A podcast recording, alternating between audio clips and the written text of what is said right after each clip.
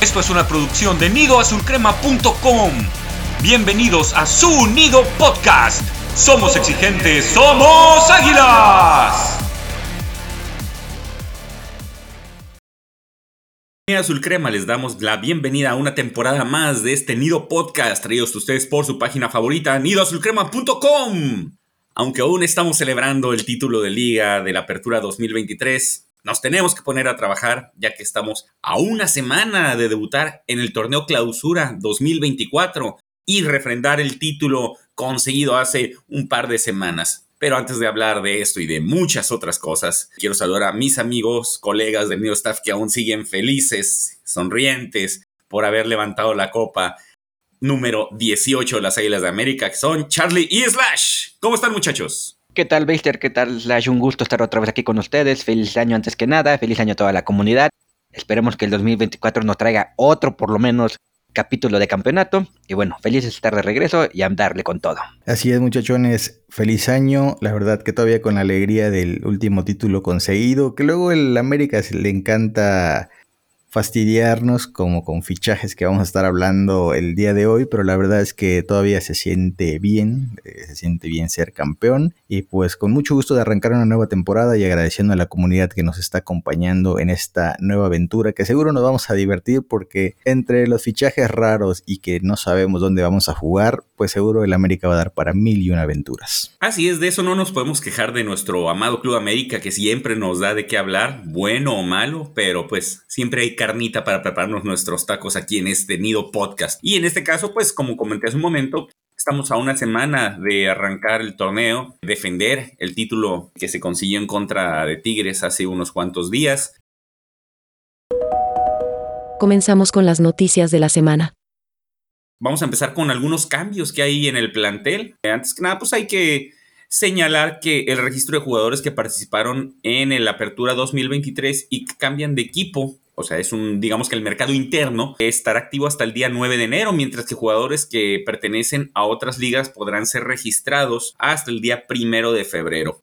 Y sabiendo cómo es la praxis eh, de Santiago Baños y la directiva, pues sabemos que a ellos les gusta ahora sí que aprovechar hasta el último minuto del último día para concretar fichajes. Así que si bien falta poco más de un poquito más de un mes para que se cierren los registros totales de la liga y pues hablando del Club América, pues pudiéramos esperar que todavía en algunas semanas más pudiera seguir eh, sonando nombres de jugadores que pudieran llegar o que pudieran salir incluso del equipo. Sin embargo, pues como vaya pasando el tiempo, vamos a estar aquí manteniéndolos al tanto. Al momento, pues eh, los eh, rumores suenan de que las Águilas únicamente han tenido la baja oficial de Miguel Ayun, por su retiro. situación que Charlie aún sigue lamentando, todavía tiene rojos los ojos de la tristeza que ha causado esto y no volver a ver al buen Layun en la cancha, mientras que también se habla de una probable salida de Salvador Reyes y Leo Suárez con rumbo al Necaxa, pues jugadores que pues realmente no, no fueron esenciales, sin embargo yo creo que cuando vas a refrendar un título las bajas deben ser mínimas para que mantengas la estructura de tu equipo, si quieres refrendar el título, ir por el bicampeonato. Se manejan algunos otros rumores también, por ejemplo, eh, se dice que hay ofertas por Julián Quiñones directas desde Italia de una jugosísima cantidad de dinero. Sin embargo, aún no hay nada oficial, no hay equipos, nombres de equipos más bien dicho, que se hayan interesado por el México colombiano. Y en cuanto a incorporaciones, pues tenemos la polémica, muy polémica llegada de Cristian el Chicote Calderón a las Águilas del la América. Y bueno, ¿qué opinan de todos estos rumores de bajas y altas en el equipo, muchachos. Pues bien lo resumiste, querido Beister. La verdad, cuando escuché que Leito se podía ir, me fastidió. No me sorprendió, pero sí me fastidió porque es un tipo que, o sea, con Jardini arrancó excelente, haciendo goles, siendo titular, no sé qué. Luego surgió ese rumor, no sé si infundado de que el representante de Sendeja se metió ahí y que por qué no está jugando su muchacho y como se supone que tiene cierta presión, o más que presión, cierto peso en Cuapa, pues curiosamente Leito empezó a desaparecer, Sendejas empezó a ganar minutos y prácticamente fue el titular. Entonces son de esas leyendas urbanas que no sabemos si son verdad, si son mentira, pero Leo Suárez es un buen futbolista, le falta como determinación, como carácter, como ser, ser líder. Ese es el problema con Leito. Las pocas veces que apareció ya al final no fue relevante. Entonces eso le juega en contra como para decir claramente Leo Suárez debería ser el titular. Pero sí creo que un jugador fino, porque Leito tiene buena pierna, jugar en Ecaxa, con todo respeto para los Rayos, no es un equipo para él. O sea, Leito creo que sí tiene cabida en un equipo aspirante al título y la verdad que sí me dolería su partida, aunque por ahí dijeron en, en X, no me acuerdo si fue Julio Ibáñez o quién de ellos, que como que Azcárraga había dado la orden de que no se va a desmantelar el equipo y que Leito finalmente se iba a quedar y ya hasta subieron algunas imágenes de él en la cuenta oficial y eso suele ser buena señal. Entonces, sin que esté escrito en piedra, pareciera que Leito se queda. De Salvador Reyes está cantado, porque el tipo no es lo suficientemente bueno del lateral como para quedarse a, competir con el famoso Chicote, con el Calderón, y tampoco es lo suficientemente bueno a la ofensiva para poder competir ahí con Cabecita, con Julián, con Brian y todo el que se apunte a jugar por ahí. Entonces su salida está más que cantada y duele porque a Chavita en la primera temporada de Solari pues fue nuestro goleador y salvador en un montón de partidos, pero ya pasó un rato y Chavita no ha vuelto a dar el estirón, así que creo que le vendrá bien el cambio. Y de las incorporaciones, o la única que tenemos hasta el momento de grabar este episodio, Cristian Calderón, la verdad que Qué horrible, me puso muy de malas ese día, está insoportable, porque yo si algo odio son a esos jugadores que claramente la camiseta amarilla no se les ve bien. Caso similar cuando llegó el tiburón Sánchez, como lo odié. Incluso cuando llegó el Maza Rodríguez, así, o sea, les ves la cara de chivas pintadota en la jeta. Y la verdad es algo que a mí que me molesta mucho. Y fue la misma sensación que sentí con, con el chicote. O sea, que, nada que ver. desde el apodo, el chicote, esos son apodos de los que juegan en chivas como Omarcito, Ramoncito y todos estos que terminan en hitos, pues esto de, chicote ahí me suena de la misma calaña, entonces me fastidia de sobremanera que esté aquí, pero bueno, en Cuapa la gente de relaciones públicas ya le dijo, muchacho, salte a ganar a la gente, di que estás aquí en lo más grande, que la América es lo mejor que te ha pasado en la vida y vas a ver cómo al rato metes un buen centro de asistencia o metes un chicotazo a favor y vas a ver cómo el estadio te va a corear porque mucha gente es así. Y lo vivimos con el Massa. O sea, el Massa yo soy de los pocos que sigue detestándolo, pero hay mucho americanista que realmente dice, no, el Massa la armó aquí y besó el escudo. O sea, besar el escudo no tiene nada que ver en esta era donde los jugadores saben que la gente es tribunera y que con besar el escudo te los ganas. Entonces, tengan mucho cuidado con esto. Así que para mí, reprobado lo del chicote, más allá de que juego, no, es lo que representa, no es su nivel futbolístico. No sé si aquí mi querido Charlie coincida, difiera, así que cuéntanos, Charlie. Pues en el tema de Calderón, la verdad es que más allá de, de lo que ya comentaste, que estoy totalmente de acuerdo en todo, o sea, es un jugador que en Chivas fue separado por indisciplina. No puedes traer un jugador que trae antecedentes. No importa que sea de Chivas, no importa nada. es un jugador que claramente tiene problemas porque además no es la primera vez que cayó una indisciplina en temas de alcohol y en esta ocasión se dice que hasta hubo prostitutas. Ese tipo de jugadores no puede llegar a la América nunca. Empezando por eso. Y, con todo lo que comentaste, totalmente de acuerdo. Y como bien comentas, la gente tribunera, o sea, ni siquiera es necesario que ves el escudo en un partido oficial, con que lo ves en un entrenamiento, ya con eso ya se ganó el aplauso. Muy triste esta, esta contratación. Eh, no somos tontos, entendemos que un jugador que llega gratis, que en algún momento fue seleccionado, pues puede parecer una buena contratación y el fenómeno de que no es que funcionó con Luis Fuentes, es que funcionó con Igor Divnowski, sí, pero con cuántos no ha funcionado, ¿no? O sea, eh, creo que han sido más los fracasos de Baños que los aciertos, pero bueno, ese será eh, otro tema. Pero yo simplemente por el antecedente reciente de que fue separado en Chivas el torneo pasado y que lo tuvieron que regresar a la actividad porque además eh, Chivas es un equipo limitado, pero por temas contractuales, porque si no se iban a meter en un tema legal, por eso lo revivieron y, que, de repente pues llega mágicamente al América, es, es inadmisible. Y sobre las posibles bajas, cuando se empezaron a comentar el tema de que igual el cabecita se iba a Monterrey y que Leo Suárez puede ir a, a Necaxa, yo lo comenté por ahí en, en Twitter, es no entender lo que hizo grande al equipo, lo que lo llevó al campeonato. Los jugadores de banca, mucho tiempo nos quejábamos, la banca no es fuerte, la banca es pura basura. Y cuando teníamos una buena banca se demostró, de hecho en la final, dos de los tres goles eh, cayeron por gente que entró de cambio. Entonces, Eso es lo que hizo fuerte al América el torneo pasado y sería una estupidez, perdón por, por, la palabra, dejar ir a Leo, dejar ir a Cabecita, dejar ir a jugadores así. Chava Reyes, pues tristemente, todo el torneo pasado lo dijimos, es un jugador que no pudo revivir, es un jugador que simplemente ya no estaba dando lo necesario, si se va, pues no se le va a extrañar.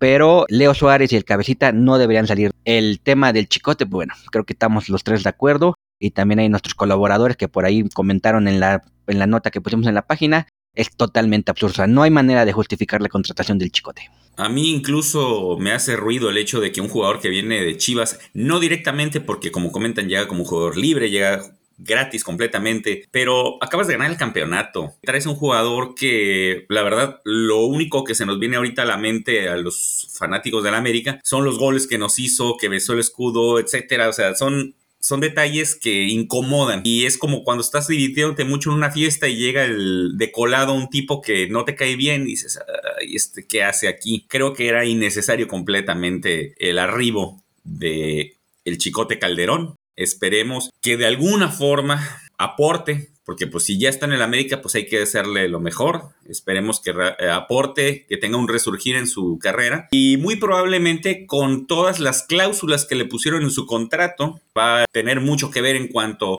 al rendimiento, a cuestiones disciplinarias, a cuestiones eh, de, resultados, pudiera limitar un poco eh, lo que es la, la, mala actitud o todo lo malo que pudiera tener el Chicote Calderón en su llegada a la América. Esperemos también que no contamine el vestidor, no contamine otros jugadores. Hay que hacerle lo mejor. Sin embargo, sí, estoy de acuerdo. A mí me incomoda también mucho la llegada de Cristian Calderón a la América. Y en cuanto a mantener el plantel, estoy completamente de acuerdo. El equipo se hizo bastante fuerte, bastante sólido porque había jugadores que te podían suplir cabalmente a tus titulares o incluso Jardiné pudo hacer un buen sistema de rotación, dando el juego a bastantes jugadores, sintiéndolos a todos parte del equipo que todos tenían en algún momento una oportunidad de ser titulares y rumores como por ejemplo lo que dijiste, la salida del cabecita Monterrey, la salida de Richard, la salida de Fidalgo a Europa, al parecer poco a poco se han apagado. Yo espero que haya sido más bien por un esfuerzo de la directiva en mantener el núcleo del equipo campeón unido y estable en este momento a que simplemente no hayan salido ofertas por estos jugadores. Es importante que ellos se sientan deseados, quieran buscar eh, crecer pero nosotros como equipo debemos mantenernos con la base y lo más fuerte que tenemos, que tuvimos para poder conseguir el campeonato. Y siento que, como ya se habló en, episodios anteriores, se tiene en este momento un plantel suficiente como para pensar en repetir el campeonato. En este tema del plantel, o sea, se debería repetir, si se llega a repetir lo que pasó con el equipo campeón 2014, solamente salidas a Europa. Es totalmente absurdo reforzar a tus rivales directos, ¿no? O sea, no le puedes dar armas al Monterrey, no le puedes dar armas a Tigres, es absurdo, ¿no? O sea, tú tienes que mantenerte siempre competitivo y no ayudar al contrario. Y bueno, y, en temas de ayudar al contrario y, cosas que hicieron fuerte al equipo el torneo pasado, que todos sabemos que el Estadio Azteca realmente pesó el día de la final. Ahora estamos, como comentaste Slash al principio, no sabemos todavía dónde va a jugar el equipo. En el programa especial de la América Campeón, que por cierto estuvo bastante eh, aburrido, bastante malito, para los que están muy jóvenes, en los 80 te pasaban el resumen de las 30 jornadas y luego la liguilla y ya con eso eras feliz. Y luego cuando, no sé por ahí ustedes tienen el DVD del campeonato del 2002, que también era muy similar, resumen de todas las jornadas y vámonos.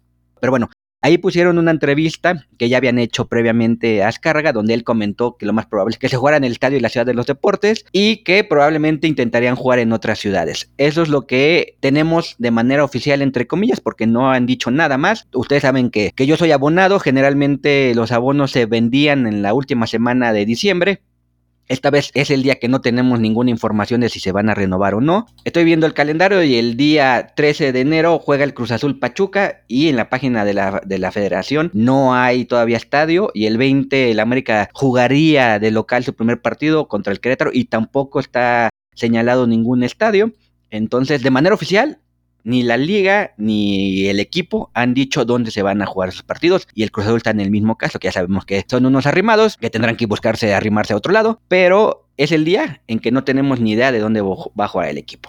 Entonces, entendiendo eso, que lo más probable es que este torneo no se juegue todos los partidos en el Azteca y probablemente la liga, que es lo más importante, no se juegue en el Azteca. ¿Ustedes cómo ven, compañeros? ¿Creen que sea un handicap ¿Creen que el América tenga problemas? Considerando que el América fue, si no me equivoco, el mejor visitante del torneo pasado y tiene mucho tiempo siendo un buen visitante.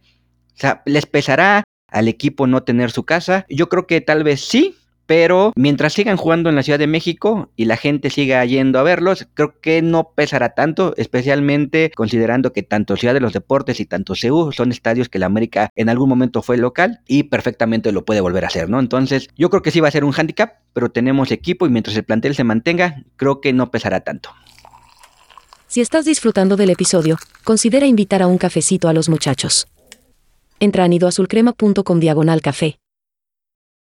Bueno, como comentas, Charlie, América se ha eh, distinguido por ser un, un, equipo que juega muy bien de visita. Como local, pues también obviamente el, Estadio Azteca pesa. Digo, yo la única vez que he ido al Azteca, la verdad sí se siente la presencia de, del monstruo, del coloso de Santa Úrsula. Eh, sin embargo, América es un equipo de mucho arraigo a donde quiera que vaya. Siento yo que si se cambia a otra zona de la Ciudad de México, invariablemente la gente lo va a seguir. Si se va a jugar a otro estadio de, otro, de otra ciudad de la República, la gente lo va a seguir. Ya hubo varias ocasiones en las que América tuvo que jugar como local en Querétaro, en Toluca, en Puebla, y los estadios se llenaban, no solamente por la afición de América de la Ciudad de México que lo seguía donde fueran, sino que América tiene afición en toda la República y en todos lados llena.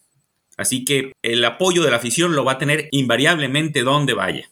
Esperemos que si se opta por este, el Estadio de la Ciudad de los Deportes, sea únicamente para nosotros y no nos traigamos colgando al arrimado de Cruz Azul que quieran jugar también donde mismo, que ahorita es una oportunidad para que ellos busquen un lugar para ellos solos o que compartan, no sé, estadio con Pumas para que, no sé, a lo mejor se llevan mejor como roommates en ese estadio, pero yo espero que la próxima casa de la América, casa provisional, sea únicamente de la América y la cual estoy seguro que de todas formas va a pesar aunque no sea el majestuoso Estadio Azteca. Pues bueno, ya les escuché atentamente muchachos, pero yo sí tengo la firme creencia de que el Azteca pesa lo que ningún otro estadio pesa cuando está enchufado, ¿no? Yo siempre he criticado y eh, sobre todo he platicado con Charlie, que el Azteca a veces da la impresión de que depende de lo que esté viendo en la cancha es si pesa o estás muy enojado viendo al equipo, ¿no? Porque cuando el equipo está jugando a nada, en vez de alentar y apoyar, el estadio se calle y todos se cruzan de brazos con la jeta y la boca chueca, porque no les gusta lo que están viendo, ¿no? Pero al final, cuando el estadio tiene que pesar en esas instancias de vida o muerte, es donde un, un estadio de 80 mil personas sí puede marcar una diferencia. O sea, el azul, ¿cuántos le caben? Creo que como 35 mil, 38, si no estoy mal. Y, y eso es que sí, a ver si no me pasé, porque es un estadio pequeño. Entonces, no, no sé, siento que el América y el Azteca son una simbiosis ahí difícil de romper. Entonces, yo sí creo que sí puede peligrar de alguna manera la búsqueda del bicampeonato cuando no tienes tu propio estadio, porque tú sí te vas a meter a estadios difíciles, históricamente difíciles, ¿no? Últimamente los de León, Pachuca, el BBA, se, se, han podido maniatar, ¿no? Pero pues no tener tu casa para recibirlos, pues creo que puede ser una apuesta arriesgada. Es, es, raro. De hecho, yo hace rato, este, mientras ustedes estaban participando, dije, vamos a preguntarle rápidamente, porque fue lo que se me ocurrió, preguntarle al chat GPT, este chat de inteligencia artificial, a ver si tenía algún registro de equipos que hayan sido campeones sin jugar en su estadio, que yo pensé que iban a haber muy pocos, pero resulta que sí hay algunos, siendo, voy a dar unos ejemplos, el Madrid, el Milan, el Bayern de Múnich, el Manchester United y el Barcelona. O sea, todos ellos en algún momento han sido campeones sin tener su estadio disponible. No me especifica si fue toda la temporada, fue un ratito y así, porque yo le dije, oye, no me digas que ganaron el título siendo cancha neutral o cerrando el partido de vuelta de visita, sino equipos que genuinamente se hayan quedado sin estadio. Pero también me llama la atención una cosa. Estos registros son del año 53, del año 87, del 71 el Barcelona fue del 28, o sea, no son registros modernos, que creo que el más cercano sería el Manchester United, que aquí me dice que es en la 99-2000, o sea que si esto está medianamente actualizado y los datos que me dio son medianamente correctos, no hay muchos registros modernos de equipos que hayan sido campeones sin jugar en su estadio. Claro está que la América tiene muchísima afición, pero la afición está fuera de la capital ve poco a la América porque la América no sale tanto a otras, o sea, no es lo normal salir. Entonces no sé qué tanto a la hora de pesar sí puedan saber hacer lo que hay que hacer, ¿no? Es que es tratar de comerse al rival. Entonces, no estoy diciendo que no apoyen, pero es un ambiente diferente. O sea, quien está en el Azteca, en una liguilla, un partido de vuelta, sabe a lo que me refiero. Entonces, yo sí creo que el América eh, no es muy buena idea que salga de su estadio. Eh, contestando tu pregunta, Slash, eh, veo que el Estadio de la Ciudad de los Deportes le caben 36 mil personas, que es una entrada común en el Azteca, cuando son malas entradas, hay alrededor de 30, 40 mil personas en el Azteca, entonces el Estadio de la Ciudad de los Deportes lleno es lo que sería una media entrada en el Azteca, entonces ahí pues, sí podría ser un problema, pero bueno, los que conocen el estadio ahora azulgrana saben que que está muy cercana a la cancha. Entonces, si, si, si la afición americanista quiere presionar, creo que es un buen estadio. Lo que yo creo que sí terminaría afectando es esto de no tener claro que va a ser el mismo estadio siempre. O sea, si me dices, oye, va a jugar fecha 3 en el estadio de los Deportes, pero va a jugar la fecha 5 en Querétaro y la 6 en el, en el Hidalgo, eso yo creo que sí terminará no tanto afectando a la afición, porque la afición a donde vaya América va a estar feliz. Yo creo que al equipo. O sea, yo como jugador digo, oye, pues qué flojera, ¿no? O sea, déjame en un solo lugar, déjame yo me, establezco bien y voy conociendo la cancha, que eso de andar de itinerante se me hace la peor idea que puedan hacer, pero estoy seguro que es lo que van a terminar haciendo porque son a veces muy idiotas en decisiones y siempre importará sacar dinero, pero yo creo que lo peor que pueden hacer es tener a los jugadores viajando y de manera itinerante hasta quieren irse a Estados Unidos, yo creo que eso es lo peor que pueden hacer. En caso de que se concrete la llegada de la América al estado de la ciudad de los deportes, antes como conocido como Estadio Azul o Estadio Azulgrana, se convertiría en el Estadio Azul Crema. Sería fantástico, Beister. Si le ponen estadio Nido Azul Crema, entonces sería todavía más feliz y creo que todos estaríamos muy orgullosos de, este cambio de nombre, pero la verdad que sí, a mí me súper frustra que no sepamos dónde, que no sepamos eh, si aquí, si allá, si en Acuyá, no creo que sea sano para nadie. Y aquí quiero hacer un pequeño paréntesis que, que no está en el en el guion de este episodio. Le pedimos una disculpa al productor por estar vandalizando todo como siempre, que prometimos que este año no íbamos a vandalizar tanto, así que me la voy a llevar leve.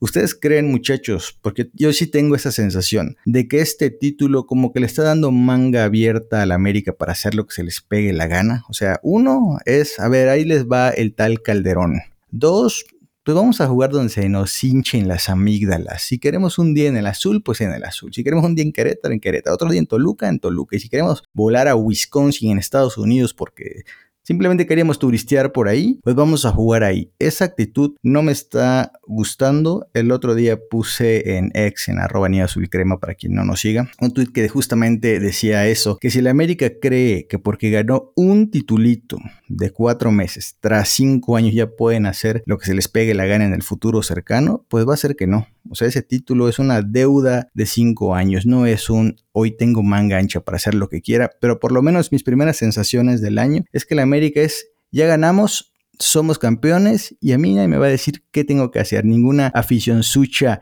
exigentucha me va a decir si puedo o no. Pero ¿cómo lo ven ustedes? ¿Si sienten así a la América o nomás es un poco de mi paranoia habitual con este equipo? Tal vez sí es un poco de paranoia, pero es un poco contagiosa porque la verdad sí, el hecho de, entrar a la llegada de Calderón pues incomoda, como, te, como lo comenté hace un principio. Y también eh, la incertidumbre de dónde vas a jugar, no solo el hecho de que no sepas si te vas a ir a un solo estadio, no sabemos si van a ser un Tour Águila permanente durante el próximo semestre. Eh, sí, sí, me imagino que sobre todo los jugadores que al final de cuentas son los que ejecutan en la cancha, va a terminar afectando. No creo que sea lo más indicado. Al parecer, están tomando muy a la ligera esta situación y siento yo que una vez que ya lograste el campeonato después de cinco años, tu deber es tomar las cosas con, con seriedad, no a la y se va, como dices tú, Slash, pues mantener la, no sé, la calma, la cordura y hacer las cosas de forma inteligente. Y creo que no hay nada como empezar sabiendo dónde vas a jugar. Y es cosa de que faltan dos semanas para que debutes como local y no sepas ni siquiera dónde vas a llevar a tus jugadores y a dónde va a ir la gente, tu afición, a verte jugar. Es un problema. Esperemos que sea una casualidad y ya no haya más de ese tipo de toma de decisiones tan erráticas por parte de la directiva y, los, y obviamente del dueño. Eh, yo comparto un poquito tu, tu sentir, Slash. Creo que Baños dijo, bueno, ya hubo como cinco semanas que no hubo fuera Baños, entonces venga, puedo hacer lo que yo quiera, además del espaldarazo de que le dio a Azcárraga una vez el título, que dijo que él tenía su puesto seguro, está el chicote gratis, nadie me va a insultar, venga para acá. Y el, el tema del estadio, a mí también me tiene muy molesto, como saben, no tengo que repetirlo, soy abonado, me encanta tener mi abono, a pesar del maltrato que nos dieron el día de la final, pero esto del estadio, por Dios, o sea, ¿cuándo se anunció que México iba a ser sede del Mundial?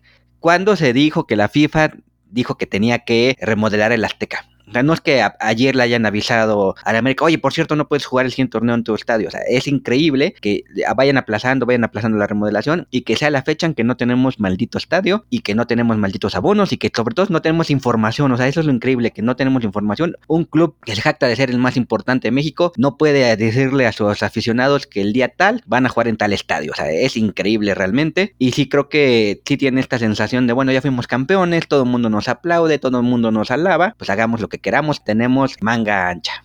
Sí, de hecho una de las cosas que contribuyen a esta paranoia que les platicaba fue en esta entrevista post título que le hicieron a Baños y a González Iñárritu, donde Baños dijo claramente, con el tema de los refuerzos tengan un poco de paciencia, o sea, sonó a tal vez van a llegar como tú decías, Beister, en el último día del registro que es el primero de febrero, entonces yo creo que este titulito, que, que, no se nos olvide, es un titulito de cuatro meses, sí, muy celebrado y somos felices, somos campeones, el más grande sí, es un titulito de cuatro meses. Entonces yo me rehuso a creer que en América se vayan a conformar con tan poquito, sobre todo cuando están las condiciones para comenzar a cosechar títulos a raudales porque no hay plantel más importante que este que tiene el América siempre que no lo estén desmantelando. Pero esa actitud de baños de por favor, ténganme paciencia, y luego veo que la apatía con el tema del estadio es como que ganamos, nos ganamos el derecho a tener dos meses de vacaciones porque estábamos muy presionados.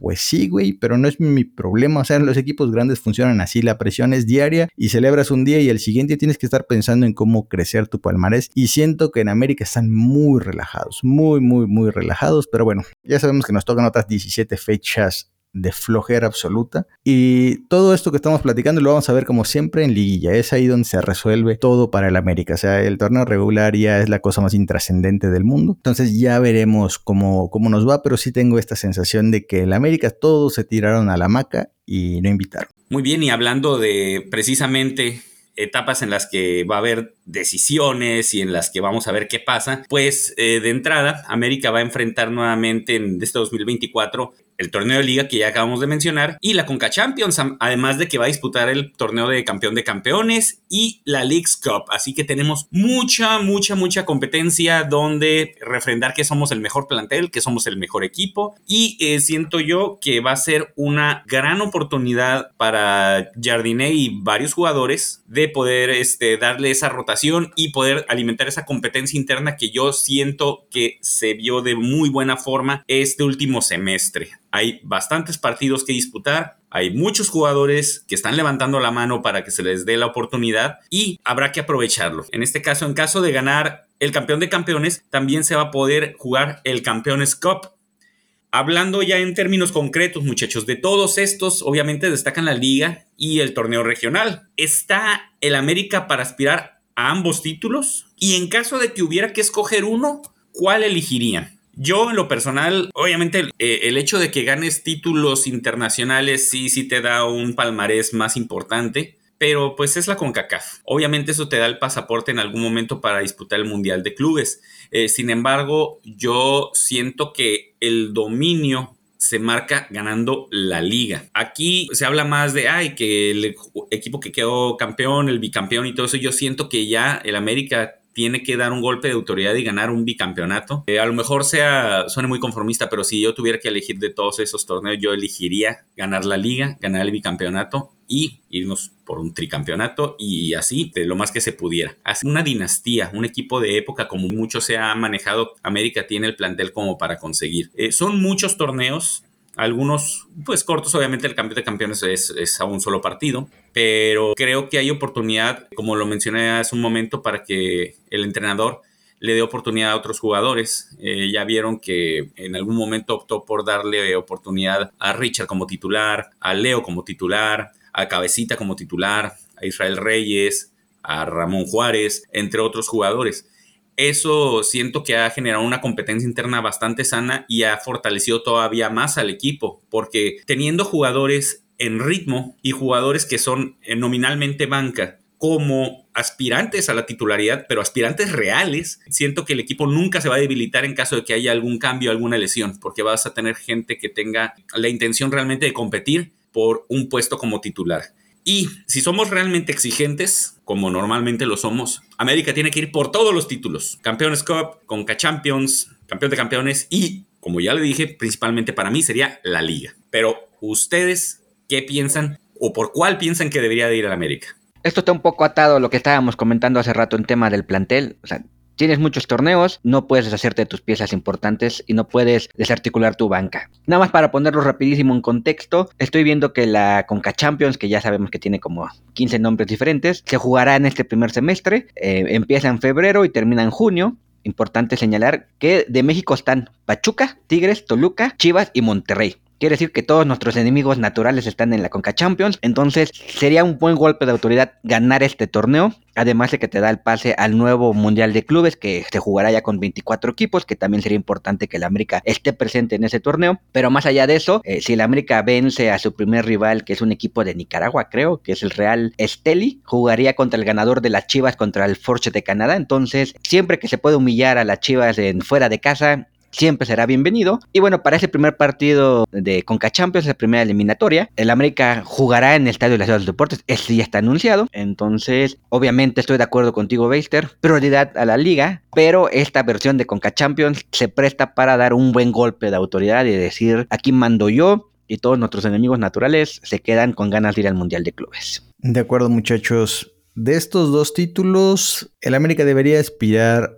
a el doblete y ser feliz y que no solo llore el fútbol mexicano, que también llore la CONCACAF, que lloren todos. La realidad es diferente. Sabemos de antemano, de sobra, que a los equipos mexicanos les cuesta horrores jugar dos torneos. Son los típicos de ya me cansé, ya no tengo pierna, no estoy para jugar cada tercer día. Entonces me preocupa que en ese intento de vamos por todas, pero realmente no nos dan las piernas porque así somos los latinos aquí en, en esta parte del mundo, se, quede corto en los dos. Si tuviera que apostar por uno, yo me iría honestamente por la Conca Champions, porque quiero jugar el Mundial de Clubes con el nuevo formato. este plantel de la América me gustaría verlo compitiendo contra otras confederaciones, equipos de otros lares, porque siempre está la duda de ¿qué lugar ocuparía este América en la liga española, en la liga italiana? Porque el América sí tiene un buen plantel. tal vez no está para salir campeón, obviamente, porque los grandes equipos de estas ligas son reales monstruos, pero creo que el América tiene un plantel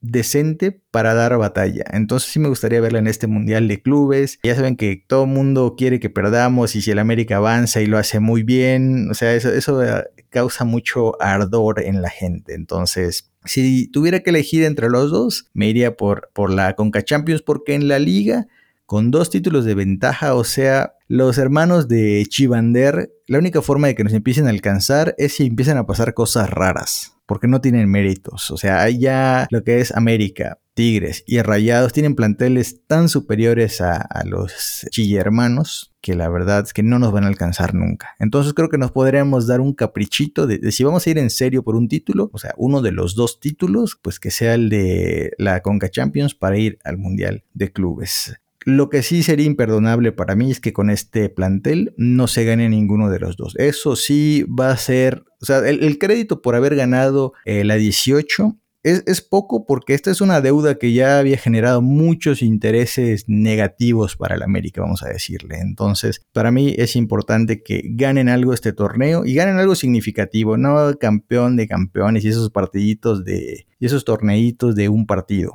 como este que le ganaron al Barcelona el match no sé qué. O sea, está bien, pero seamos serios. Los títulos que valen son los que cuesta ganar. Entonces, yo muchachos me quedo con la Conca Champions. Si tuviera que elegir entre los dos, porque ya lo dije, los equipos mexicanos no están acostumbrados a, jugar dos, tres torneos al mismo tiempo.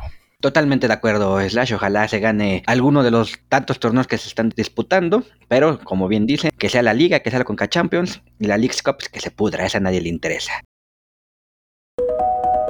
Llegó el momento del América Femenil. ¿Qué tal lo hicieron las chicas esta semana? En partido disputado en las instalaciones de Coapa en el Estadio Centenario, las Águilas del América Femenil vencieron a su similar del Atlas por marcador 2 a 1.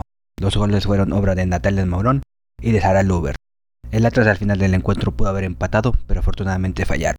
Con esto las Águilas toman sus primeros tres puntos de clausura 2024. Muy bien por las chicas.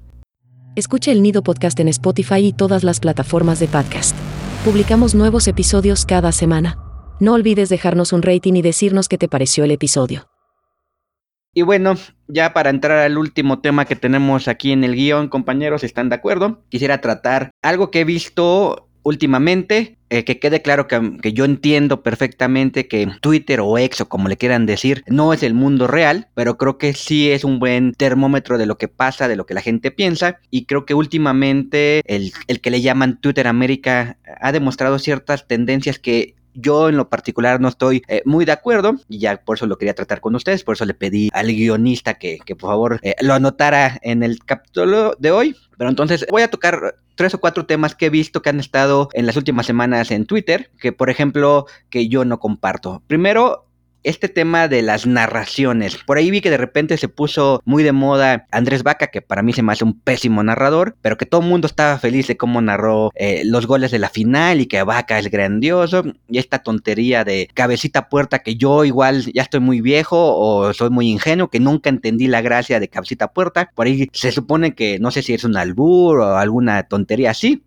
Pero yo nunca lo entendí y se me, hizo, hacía muy estúpido de todos modos. Pero por alguna razón Vaca le dio importancia, dijo que ya no lo volvía a decir y Twitter América se puso a llorar de no, que cómo es posible. Y de repente empezaron con esta tendencia que yo tampoco comparto, de que, ¿por qué no narra eh, Vaca o Raúl Pérez o no sé quién más los goles de antaño del América? Y pusieron de ejemplo ese golazo que hizo Toñiño a pase de Ramona de, de Edu, que yo gracias a Dios lo vi en el estadio, me tocó de frente, entonces yo a mí me vale quien lo narre porque yo lo viví, pero es totalmente absurdo desde mi punto de vista solicitar que un narrador actual regrese y grabe encima de algunos goles clásicos del América. No sé, a mí se me hace muy estúpido y perdónenme por la gente que, que lo pide, a mí se me hace realmente tonto.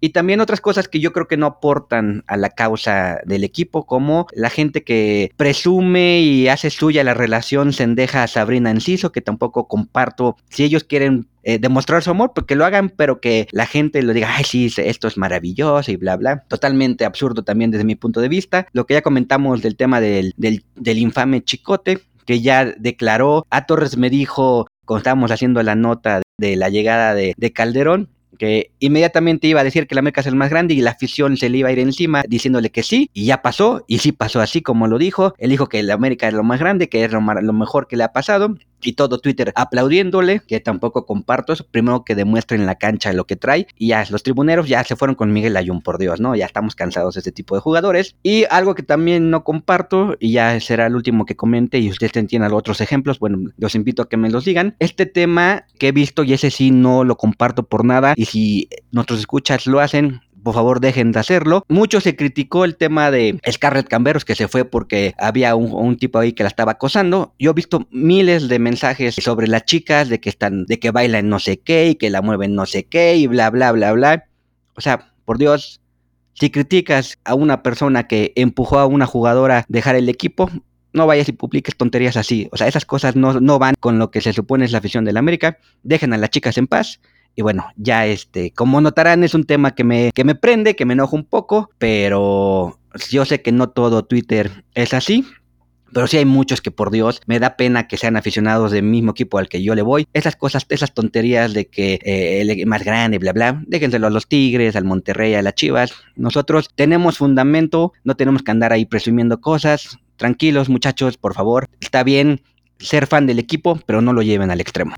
Pues a ver, creo que tocaste ya muchos temas que normalmente no tocamos porque no nos interesan. Saben que en el nido, pues nos gusta hablar mucho de fútbol, de lo que pasa en cancha. Tal vez somos muy cerrados, tal vez somos muy cuadrados, pero también es imposible el 100% de las veces ser ajeno a la conversación, al termómetro de lo que es la afición. Así que sí tengo algunos comentarios al respecto de, estos temas que tocaste, Charlie. Primero que nada, e, ese tema del cabecita a puerta, y lo siento porque dije que no iba a decir malas palabras esta temporada, pero hasta aquí llegó, porque es una real pendejada lo odio, no, para mí no tiene ningún chiste, o sea, ni se me hace una narración emocionante, ni se me hace que tenga tanto sentido, o sea, entiendo a quien le guste, o sea, yo no estoy criticando a si Beister, por ejemplo, Charlie, Pete, cualquiera, le gusta la narración, lo entiendo. Pero hacer que esa frase sea así como algo legendario, como que se volvió la narración insignia, esa es la parte que yo no entiendo. Repito, me parece una pendejada, lo odio, lo aborrezco. Yo creo que ya hasta silencié esa frase en, en X, porque en serio, cuando empezaron con el show de ¿y por qué Vaca no narra esto y lo otro? Dije, o sea, o sea, entiendo, aquí siempre hemos dicho que cada quien viva su americanismo como quiere. Pero dentro del como quiere hay, pues, güey, algunas cosas que hacen sentido y otras cosas que no hacen sentido. Y para mí todo lo relacionado con vaca, cabecita, puerta, narrar viejos goles, a mí se me hace que algún sector del americanismo, y lo voy a decir aquí, ya lo he dicho en varios lados, vive más pendiente de la tribunería, de la farándula, del chisme, de quién llega, de quién se va, que lo que realmente va a pasar en la cancha. O sea, ya hay un sector americanista que digo, si ellos lo viven así, adelante, pero que se volvió muy tribunero, o sea, que le gusta el desmoder, el despapalle, como le quieran llamar, más que lo que pasa en cancha. Y está bien, si así vive su americanismo, está bien, pero es una tendencia que empecé a notar ya cuando, desde que está el boom de las redes sociales, ¿no? Que tú pensabas que todo americanista era súper conocedor, que sabía quiénes van a jugar, cuándo van a jugar, dónde van a jugar, quiénes van a hacer los cambios. Y ahorita hay, mucho americanista que e, es, más like. Es a mí dime quién se va, quién viene, como para que yo sepa el chisme, porque tampoco sé un carajo de dónde van a jugar en la cancha. Y digo, está bien, hay muchos, la afición americanista es muy grande, hay muchos tipos de americanistas, pero como que ahorita en redes sociales sí, sí da ese feeling de que gusta más el desmadre que realmente lo que pasa en cancha, pero si así son felices, adelante. Por lo tanto, el tema de Sabrina con cendejas, es obvio que un tema así les va a llamar la atención porque no, no sé, a veces como que es para estar metido ahí en el chismecito, o sea, no sé, para mí irrelevante. Lo del chicote ya lo comenté en su momento, para mí es la gente de Relaciones Públicas de la América lo está llevando así de, oye, chicote, mira, nosotros tenemos mucha experiencia con tipos que son odiados. O sea, el presidente Baños nos ha hecho expertos en manejo de situaciones de alto voltaje, así que lo que tienes que decir es que el América es lo más grande que te ha pasado en la vida, que es la mejor institución, shalala y con eso, mira, te los echas a la bolsa. O sea, son tácticas de guerra que están usando con el chicote. Que dudo que él genuinamente lo sienta.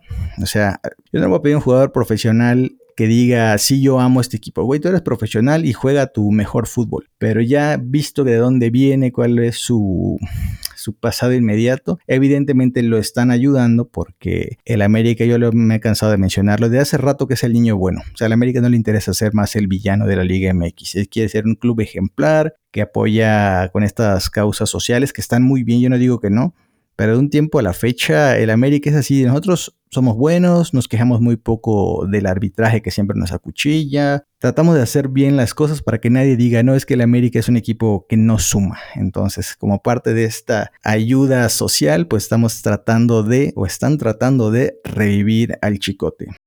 Y con respecto a la femenil, yo hoy tengo una opinión, no sé si fuerte o no. Yo siento que hay aficionados que sí de verdad les gusta el fútbol femenil, apoyan y, se frustran cuando no hay fichajes o cuando los fichajes que llegan no funcionan. Pero también he visto otro sectorcito que solo habla de la femenil para tener como manga o carta abierta para hablar de las chicas, que si se ven así, que si se ven así, que si esta, que si lo otro, o sea, enfocando más en un aspecto físico, pero usando de pretexto, no es que a mí me interesa la femenil y yo estoy hablando de la femenil, cuando realmente es, quiero hablar de mujeres, pero en un entorno que no se preste a malas interpretaciones, porque pues yo estoy hablando de mi equipo femenil. Entonces es otra de las cosas que he detectado y que digo, cada quien que viva su americanismo como quiere, pero como dice Charlie, o sea, un drama con una jugadora, con un tipo, pero hay muchos que mandan ahí sus mensajitos y dices, oye, pero esto tampoco está bien, pero siempre va a salir el tema. No es que no puedes comparar un tuitcito inocente con un acoso físico, ya como le sucedió a Scarlett, ¿no? O sea, por algo se empieza. O sea, el, el mensajito, cuando ves, ya son 10 mensajitos, 20 mensajitos, al rato es, ya le mando privados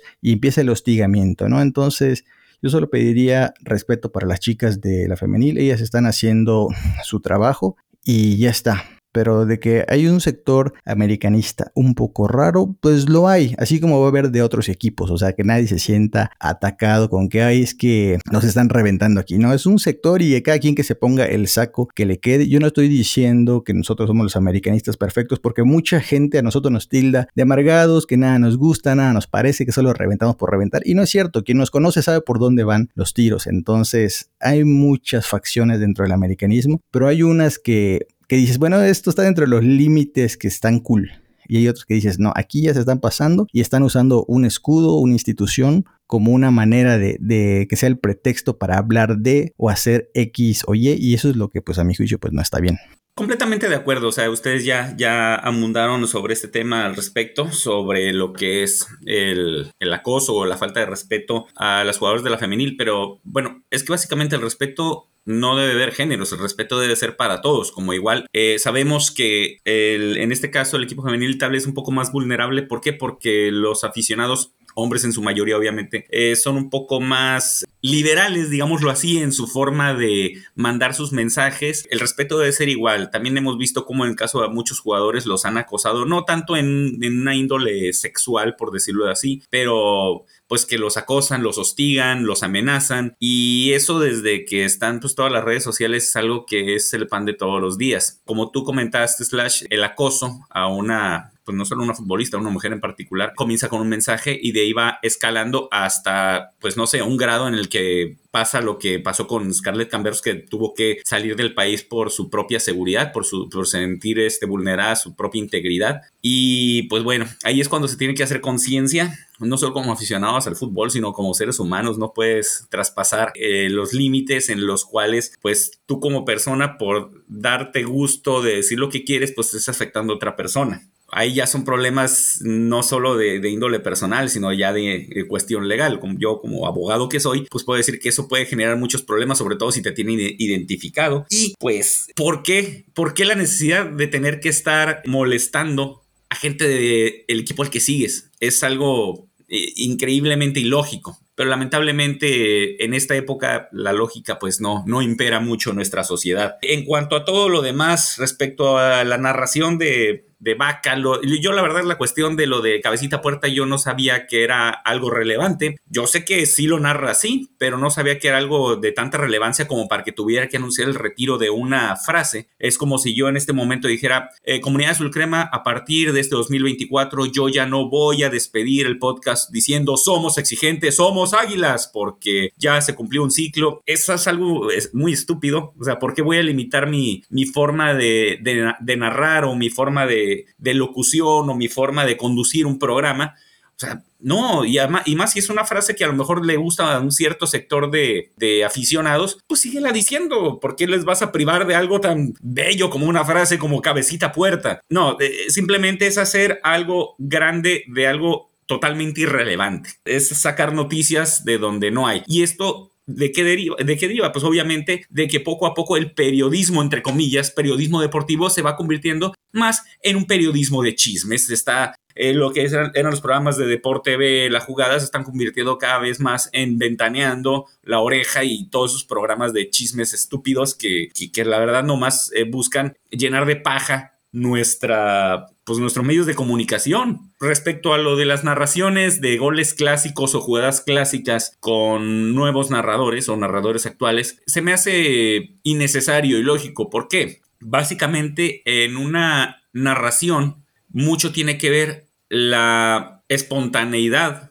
la emoción del momento. Si tú ya sabes lo que vas a pasar, la emoción no es la misma. Me imagino que luego, como comentan el gol de Toniño, luego van a querer, este, no, que entonces que Vaca narre eh, la tajada de Celada eh, del penal de las Chivas o el gol del misionero Castillo. No, esos son momentos que ya fueron, que ya están grabados en la memoria, tanto digital como en la memoria de todos los que vivimos eso. El hecho de que alguien los vuelva a narrar le quita mucha emoción y le quita mucho eh, sentido Se vale a lo mejor como una prueba personal de que, eh, no sé, a Torres, por ejemplo, que él que es narrador, a eso se dedica, que narre los goles que más le gustan y eso lo puede hacer para él mismo y quedárselo para él mismo. Ay, mira qué bien me hubiera quedado. Pero obviamente no es el mismo sentimiento cuando lo narras, eh, que estamos hablando aquí, 30, 35 años después, es ilógico. Y hablando de lo de Sabrina y Cendejas, pues eso se engloba también de lo, de lo que es la prensa actual. Ya son chismes, es cosa que realmente no incumbe a un periodismo deportivo y ahorita pues si lo estamos mencionando es más que nada porque no podemos comprender nosotros ahorita desde nuestra trinchera que eso sea más importante que lo que se ve en la cancha. Hay que darle la, la debida importancia a las cosas que son importantes, no a tonterías de chismes estilo ventaneando como, como esto que ahorita estuvimos hablando. Yo solo quiero complementar una cosilla con respecto al show de, de Vaca y esto de voy a retirar el cabecita puerta. La verdad, eso suena a cómo hacer que la final se trate de mí. O sea, el América está celebrando, todo cool, pero a ver cómo llamo yo la atención. Ah, no, pues mi frase la voy a mandar a Chihuahua. Entonces, es, una estupidez. Para mí fue un caso de cómo hacer que todo se trate de mí. Y lamentable, así que por mí que no diga nada. Yo odio a todos los narradores actuales. Díganme, viejo, uno es un wannabe, el otro es un odioso payaso. No, no hay opciones, muchachos no hay opciones. Cambiándole un poquito de a esto que comentaste, Slash, de que todo sea de los, de los narradores, tanto Tebasteca como TUDN lo hacen, ahora te ponen cómo narra el comentarista el gol en vez de ponerte el gol, o sea, es totalmente absurdo. Miren cómo se narró el gol, me vale madre cómo se narró el gol, pon el maldito gol, cállate la boca. Y bueno, y ya lo último que he visto en Twitter X, que eso sí me tiene sin palabras, es gente defendiendo a Baños. Denle la confianza, el chicote tal vez es bueno, por favor déjenlo trabajar. Carajo, no puede ser, o sea, un título en cinco años te da ya para defender a Baños. Caray, la verdad es que compañeros, eh, con todo respeto, no manchen. Te, te, van a decir que son dos títulos en seis años, Charlie. O sea, el 2018 también es de baños, aunque pareciera que no. Pero sí, la realidad es que yo por un momento dije, a ver, como que los fichajes están siendo más interesantes, pero cuando vuelve eh, un fichaje como el Chicote te das cuenta de que no, o sea, de que probablemente los fichajes importantes vinieron de más arriba de Baños, o sea, él hace fichajes de este estilo, no hace fichajes rimbombantes, porque esa parte de la escuelita del piojo yo no voy a traer gente que cobre mucho y no haga nada, aunque irónicamente los trae así de tres pesos, pero les da contratos eternos. O sea, darle al chicote tres años es, güey, te vamos a dar seis meses y si nos convences, por ahí te extendemos. Y eso saben por qué me molesta. Porque al bueno de, Luchito Fuentes, a él siempre le han dado contratitos de seis meses desde que llegó, máximo de un año. Incluso a Lucho Fuentes, que desde que llegó y cumplió, ¿se acuerdan que lo dejaron ir? Pasó un año, el tipo creo que no jugó, o no sé con quién estuvo, la verdad no me acuerdo si no jugó o con quién estuvo, y lo trajeron otra vez porque no había lateral. O sea, alguien que se ha matado por tus colores lo trataron con la punta del pie, pero al Calderón este, a ver, vente,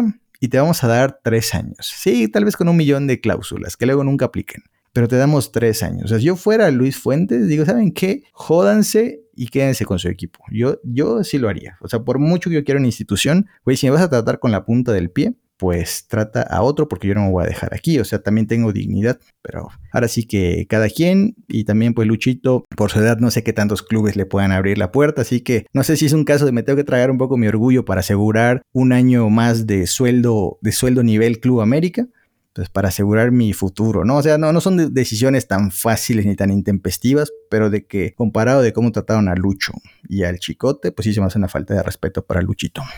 Totalmente de acuerdo con lo que comentas, eh, Slash. Y bueno, no olvidar que también a Jordan Silva se le aplicaron y hay dos, tres por ahí jugadores que, que también han sufrido este mismo trato. Y bueno, compañeros, si ya, si ya se dijo lo que se tenía que decir, antes de que el buen Baster nos dé la salida y retire su frase célebre de cierre, yo nomás quiero eh, invitarlos a todos. Este año el nido va a ser más fuerte. Nosotros no nos vamos a dejar llevar por el título, vamos a ir con todo por el bicampeonato y el tricampeonato. Entonces, habrá nuevas secciones, habrá nuevas cosas en la página, también intentaremos hacer nuevas cosas en el podcast. Entonces, los invitamos a que nos sigan en nuestra página nidoazulcrema.com, en nuestras redes sociales, arroba nido y en Facebook eh, nidoazulcrema.com porque este año se va a poner bueno, señores. Y justo en el mismo tenor, yo quiero mandarle un saludo a Daniel en el episodio de los Nido Awards que a la gente le encantó que nos han hecho saber en Twitter, nos los han hecho saber en, nuestro servidor de Discord, donde ahí tenemos a la, comunidad azul crema. Nos dice Daniel en Spotify, muy divertido este episodio de Nido Awards, me parece muy justo los ganadores de esta temporada y del año en general. Saludos a todos del staff y la comunidad azul crema, así que le mandamos un abrazo a Daniel. Y sí, si no han visto o más bien escuchado el episodio, escúchenlo, estuvo súper bien y la verdad es que la pasamos bien. Sorprendieron algunos ganadores. Hubo gente por ahí que me decía, no hay que hacer esto voto por voto y casilla por casilla porque no puedo creer que tal persona ganó tal premio. Pero es que algunas categorías estuvieron cerradísimas. Cerradísimas que ganaron así literal por un voto y, fuimos, si no mal recuerdo, nueve los que votamos. Entonces, si no lo han escuchado, denle una oportunidad. Y si ya lo escucharon, vuelvan a escuchar porque así como no vamos a tener estadio, así como vamos a jugar mil torneos, pues no, no sé qué tanto vamos a celebrar. Espero que, que mucho pero pues con el América nunca se sabe. O sea, después de cubrir este equipo por, en mayo vamos a cumplir 17 años cubriendo al, América. Nunca se sabe con este equipo, ¿eh? Nunca se sabe. O sea, cuando veíamos el bicampeonato ahí en la final contra León, pues resulta que los muchachos ya estaban pensando en irse al Mundial y nos quedamos como unos pelmazos todos los que pretendimos que esa final se jugara bien, que se jugara con ganas, entonces con el América nunca se sabe. Lo único cierto es que ya existe un episodio de Nido Awards de campeón, así que se lo recomendamos mucho. Así es, y yo todavía he sido sorprendido de que Oscar Jiménez no haya ganado el premio al mejor portero, pero bueno, dicen que voto por voto, yo creo que ahí hubo chanchullo, no hubo la democracia necesaria, pero bueno, ya, el buen Oscar tendrá otra oportunidad en el siguiente episodio de Nido Awards, esperemos que la, la revolución le haga justicia, pero en fin. Con esto pues vamos a despedir este episodio de esta nueva temporada, la novena temporada de El Nido Podcast. Agradezco, obviamente, a toda la comunidad de Azul Crema por acompañarnos episodio a episodio escuchándonos. Y pues obviamente también les pedimos que dejen sus comentarios, como ya comentó eh, Charlie en nuestras redes sociales, así como también en las plataformas preferidas donde ustedes escuchen todos los episodios del Neo Podcast. Dejen sus comentarios, sus sugerencias. Se vale también algunos temas que se gustara que se trataran, aunque sabemos que pues tratamos de darle un seguimiento el día a día a lo que es este, la América a lo largo de los partidos que, que disputa, pero pues siempre estamos abiertos, como ya comentó Charlie, a hacer cosas nuevas, a mejorar, sobre todo para que ustedes, la comunidad Azul Crema, estén contentos con los productos que les ofrecemos, tanto en la página como en el podcast. Y pues no podría hacerse todo este esfuerzo sin el genial Nido Staff que tenemos aquí. Charlie, muchas gracias. Muchas gracias, Baster. Muchas gracias, Slash. Como siempre, un gusto platicar con ustedes. Me encanta estar en el podcast. Creo que es de lo mejor que hacemos y siempre será divertido estar aquí platicando sobre todos los temas. Y nada más para recordarle a todos nuestros compañeros que tiene unas semanas que también estamos en Amazon Music, por si tienen esa plataforma, también ya estamos ahí. Y bueno, Esperemos que sea una temporada un poquito más regular. Ya no hay League ya no se va a suspender el torneo cada rato. Entonces, el Nido Podcast este de esta temporada esperemos este sea más estable. Y bueno, es ya, ya que empiece a rodar el balón, que ya no surge. Así es, muy pronto va a empezar a rodar el balón. Slash, muchas gracias a ti también. Gracias muchachos y gracias a la comunidad que nos escucha, que nos apoya. Esperemos contar con, como siempre, sus escuchas, sus comentarios, todo lo que nos quieran hacer llegar, si están de acuerdo, si no están de acuerdo, incluso si mucho de lo que dijimos en este episodio no están de acuerdo porque aman a Vaca y que les parece bien que se retire el cabecita puerta, ahí en Spotify nos pueden dejar el comentario. Igual si están enganchados con la relación de Sabrina con Cendejas, díganos lo importante que es en su vida, o sea, todo lo que nos quieran decir, díganoslo porque a nosotros nos sirve pues para tener más temas de qué hablar. Y pues bueno muchachos, el debut contra el DT ideal, contra Miguelito, así que bueno, tocará educarlo una vez más. No sé si va a ser por goleada, porque los del América han de estar todos crudelios todavía. Después de decir el partido contra Barcelona lo ganaron crudelios, ahorita con las fechas, con los Reyes, hay que ver cómo vienen. Pero la verdad es que vamos contra Miguelín, que seguro se muere de envidia cada vez que ve al América y dice: A mí nunca me armaron un plantel así, pues porque no te lo merecías, güey. Y nada, muchachos, nos vemos la siguiente semana ya para estar hablando de todo lo que es este inicio del torneo azul crema. Y como baños voy a pedir paciencia en estas dos, tres fechas, porque no creo que veamos un gran fútbol de altura todavía. Así es, esperemos eh, ver lo mejor que se pueda. Paulatinamente de este equipo campeón, actual campeón y esperemos próximo bicampeón del fútbol mexicano. Y pues para eso pues queremos que toda la comunidad sulcrema siga eh, participando en nuestra página neosulcrema.com y sigan escuchando todos los episodios que presentamos en este Neo Podcast. Y pues obviamente les reitero que yo no voy a retirar mi frase y recuerden que somos exigentes, somos águilas.